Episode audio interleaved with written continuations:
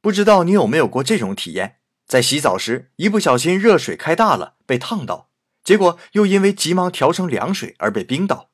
每次洗澡都要经历冰火两重天，以前从来没觉得什么，可到了日本才知道过去洗澡有多麻烦。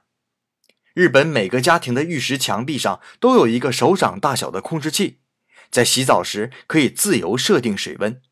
想要泡澡了，只要设置好温度和水位，就可以在浴缸里蓄水。当水温下降时，还会自动添加热水来调节，很体贴吧？其实这都不算什么，最最体贴的是这个控制器装有麦克和小喇叭，另一边和厨房连着。当男主人泡澡时，女主人准备好了晚饭，可以通过控制器来呼叫。